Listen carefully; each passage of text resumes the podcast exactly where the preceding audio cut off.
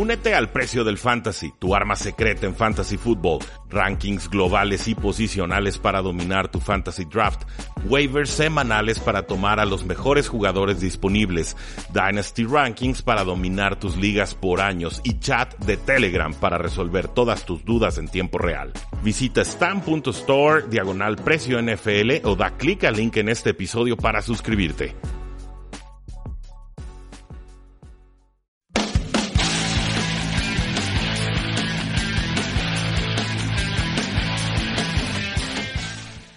A todos, bienvenidos a un programa más de eh, Tres y Fuera. Mi nombre es Rudy Jacinto, me conocen de, eh, pues de mi tiempo en Playmakers Radio, con el equipo de radio de Plan de Juego. Trabajo con el equipo de Hablemos de Fútbol y este espacio, por supuesto, es Tres y Fuera, el programa en el que únicamente hablamos de NFL y fútbol americano eh, nacional. El día de hoy, bueno, rescatar una noticia que quedó en el tintero, una noticia vieja, pero no por ello menos importante, y se trata del retiro del jugador Jason Witt en el ala cerrada de los Vaqueros de Dallas. Un retiro que toma eh, por sorpresa, me parece, a la franquicia. Un jugador de 36 años que no se había perdido un solo juego desde el 2003 y que había terminado con 60 o más recepciones en 14 temporadas eh, consecutivas.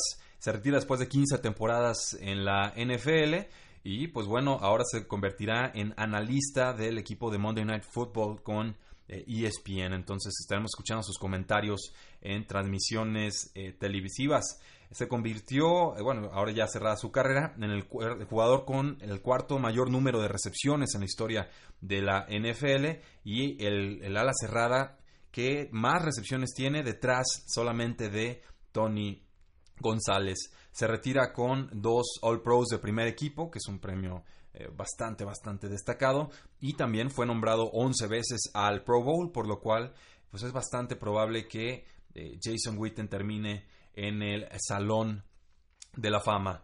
No sé si lo acompañe Tony Romo o no, creo que esa, esa decisión será un poquito más controversial o, polémica, pero Jason Witten seguramente sí eh, llegará. Hay una carta que le escribe Tony Romo a su ex mariscal de campo a, Jason Witten y, me gustaría intentar traducirla sobre la marcha. No, no es un texto que tenga eh, traducido aquí en, un documento Word, más bien tengo la imagen con, con, la, con la carta. Voy a intentar traducirla en tiempo real. Téngame un poco de paciencia, quizás no salga eh, perfecto, pero eh, creo que vale mucho la pena escucharla y sobre todo pues quisiera hacer este esfuerzo para todas aquellas personas que no sean tan fluidas en, el, en la lengua eh, inglesa, ¿no? Entonces, la, carta de Tony Romo dice así. Eh, es difícil describir lo especial que es Jason Witten. A veces en la vida tienes la fortuna de que de encontrarte a alguien eh, que te cambia la vida. La mayoría de las veces no te das cuenta en ese momento el profundo impacto y la impresión que alguien tendrá en ti. La diferencia con Jason Witten es que supe de inmediato el impacto que tendría en mí. No solo era Jason la persona más talentosa, humilde y trabajadora del equipo de fútbol americano. También era una de las personas más genuinas y de buen corazón que podrías conocer. Algunas cosas están grabadas en mi memoria, como los entrenamientos en el off-season durante nuestros eh, años jóvenes. Jason no cedía una pulgada. Eh, tenía que trabajar como el que más. Estaba dentro de él el dar el máximo esfuerzo cada día. Cuando éramos jóvenes recuerdo que verlo correr las 200 yardas, sprints de 400 yardas y obligarse a llegar al final de la línea todos los días. Jason tiene un deseo insaciable de ganar y sin importar cómo se sintiera al inicio o al final del día, iba a terminar y ganar. Si fuera un apostador, entonces jamás hubiera apostado a que perdería una de esas carreras. Jamás, ni una. Gracias a ese esfuerzo, nadie en las instalaciones tenía el permiso de dar medio esfuerzo cuando tu jugador o líder de 260 libras le ganaba a todos llegando a la meta. Simplemente no podía aceptar que alguien fuera o tuviera una ventaja sobre él. Tenía que triunfar, tenía que ganar. No aceptaba que un jugador de la secundaria fuera mejor que él, que el número 82 ese día. Quería que ese jugador de la secundaria supiera que iba a tener una larga práctica o muchas complicaciones defendiéndolo. No podía aceptar ser promedio. También recuerdo verlo llegar a las líneas tratando de eh, ser respetuoso sobre lo difícil que era el trabajo de un mariscal de campo durante los juegos, pero a veces no se podía controlar. Decía cosas como, hey, nueve, refiriéndose a, a Tony Romo. Sé que no tienes mucho tiempo en el bolsillo, pero tengo a un don nadie defendiéndome. Me estoy separando bastante rápido, no tengas miedo de darme un vistazo de vez en cuando. Ese era el código para que Jason eh, me, hiciera entender, estoy abierto y tengo una persona que no sabe defenderme, por si no te has dado cuenta. Y claro, cada que veía la cinta de juego siempre tenía la razón. Durante los momentos grandes de mi carrera, la primera persona a la que buscaba era a Jason Witten. Sabía dónde iba a estar, sabía que estaría abierto y ni una vez, ni una vez llegó tarde a la jugada en un momento clave en cuando tuvieron uno a uno y él no cumpliera. Siempre cumplía. En los playoffs en 2014 era cuarto down contra los Leones en el cuarto cuarto. Necesitábamos un touchdown para llevar, llevarnos la ventaja. Como era la última serie del partido, pedimos un tiempo fuera. Cuando estaba en las, las bandas diciendo qué jugada queríamos mandar, en el momento con más presión de la temporada, mi cerebro quería pedir la opción Y. El problema era que los eh, Leones tenían en doble marcaje a Jason casi todo el día y especialmente en los momentos claves de downs y de distancias. Ningún momento era más clave que este. En las bandas, los coaches y yo decidimos que mandaríamos dos jugadas para asegurarnos de tener una buena. El problema era que yo estaba en la línea de golpeo cuando los Leones cambiaron la formación a lo que habían utilizado todo el juego. Sin saber a ciencia cierta en qué formación defensiva estarían, cambié ambas jugadas y mandé Tennessee, Tennessee. Verán, no sabía cuál era la jugada perfecta contra esa cobertura, pero sí conocía cuál era el jugador perfecto. Jason hizo un movimiento que era raro, pero que logró eh, generarle separación. Cualquier eh, coreback de preparatoria hubiera podido mandar ese balón. El secreto de la jugada era confiar que el mejor jugador fuera a ser el mejor jugador. Y lo fue. Jason, has fijado el estándar para cada jugador y coach que entra en las instalaciones de los Vaqueros de Dallas sobre cómo se debe jugar y sobre cómo se debe practicar. Y adivina qué, puedes ser un gran compañero y esposo y padre al hacerlo, al mejor jugador con el que he jugado. Wow. Eh, bueno, ahí está la, traducción de la carta que le dedica a Tony Romo, a Jason Witten, su ala cerrada y obviamente pues el jugador con el que más eh, disfrutó eh, tener en su carrera.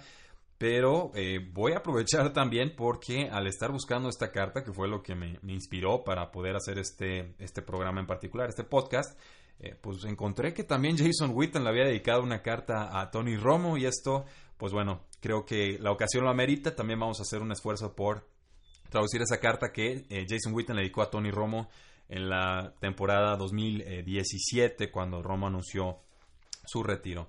Está titulada 14 años, Memorias para siempre por Jason eh, Witten. Dice así. Hace casi 14 años a este día llegué a los Vaqueros de Dallas. Era un nuevo miembro del equipo de fútbol americano, los Vaqueros de Dallas, seleccionado con el pick 69 en el draft del 2003. Estaba tan inmaduro como cualquier niño de 20 años de Tennessee, llegando con la emoción de un niño chico en Navidad o día de Navidad. Esperaba ansiosamente el privilegio único que me había dado el señor Jerry Jones de participar en mi primer minicampamento de la NFL. Era un momento emocionante. Había soñado con esto toda mi vida. Conforme latía mi corazón, bajé del avión, agarré mi equipaje y me, dirigí al transporte, esperando ansiosamente llegar a mi viaje con los vaqueros de Dallas en la mañana siguiente. No lo sabía, pero en ese corto viaje de cinco millas se formó la relación más especial de mi carrera profesional. Estaba junto a mí y estaba a punto de comenzar. En el transporte ese día había un coreback joven de ojos brillantes de una pequeña escuela de División 1 AA, no seleccionado en el draft, y tenía una especie de aire como de Huck Finn o de Huckleberry Finn sobre él. Ahí estamos, simplemente dos niños en un camión, listos para perseguir nuestro sueño. Los días que siguieron a ese famoso viaje de camión no fueron sencillos. Casi siempre estaba recibiendo eh, lenguaje bastante duro del legendario coach Bill Petruth. Hubo muchos días en esos siguientes 168 meses de relación en los que nos enfrentamos a retos extremos de gente dentro y fuera de la liga. Sin embargo, sabiendo lo que ahora sé, debo decir que no había alguien, y me refiero a alguien, que hubiera preferido tener junto a mí en este viaje que Tony Romo. Después de varios días para reflexionar y juntar mis ideas, me pareció eh, correcto y apropiado eh, el deseo de compartir algunas ideas o pensamientos sobre Tony y por qué siempre estaré agradecido con el número 9 y con toda su familia, Candice, Hawk y Rivers. Aunque la historia recuerde al número 9 por sus victorias y derrotas, como una especie de jugador eh, Houdini, con alguien especialista en recuperarse en el cuarto cuarto, alguien que no ganó en postemporada mucho, o alguien que hacía pases estilo Brett Favre sin ver a su pasador. Siempre lo recordaré como mucho más. Ningún hombre puede escribir su propia historia, y suelo creer que, conforme pasa el tiempo, los historiadores recordarán a Tony como uno de los mejores mariscales de campo de su era. Para mí, lo recordaré como un atleta ultra motivado que siempre trabajó a fondo para aprender cómo perfeccionar su mecánica de pase. El jugador que se estaba junto al pizarrón hablando y pensando incansablemente sobre cómo eh, detener un blitz eh, brutal de Jim Johnson. Un hombre que podía comandar la línea de golpeo con la autoridad de un general militar de cinco estrellas, además de tener el carisma de Joe Namath y el espíritu competitivo de Michael Jordan. Tony explicaba los detalles de las rutas de pase como si fuera eh, un receptor. Al final de cuentas, se convirtió en un jugador que se fijó el estándar más alto para sí mismo, porque sabía que crearía expectativas más altas para todos los que lo rodeaban. Los jugadores tenían que jugar mejor y los coaches tenían que coachar mejor. Lo que recuerdo con más cariño es que es un hombre con un gran corazón, alguien a quien le encantaba incluir a los demás y que tenía un gran sentido de orgullo viéndolos disfrutar los frutos de su labor un hombre con una personalidad contagiosa y una sonrisa contagiosa. Al final de cuentas, en los años más recientes, recordaré a un hombre que deja al juego con una hermosa esposa y dos, pronto tres, eh, saludables y maravillosos hijos. Sé lo orgulloso que están de su padre.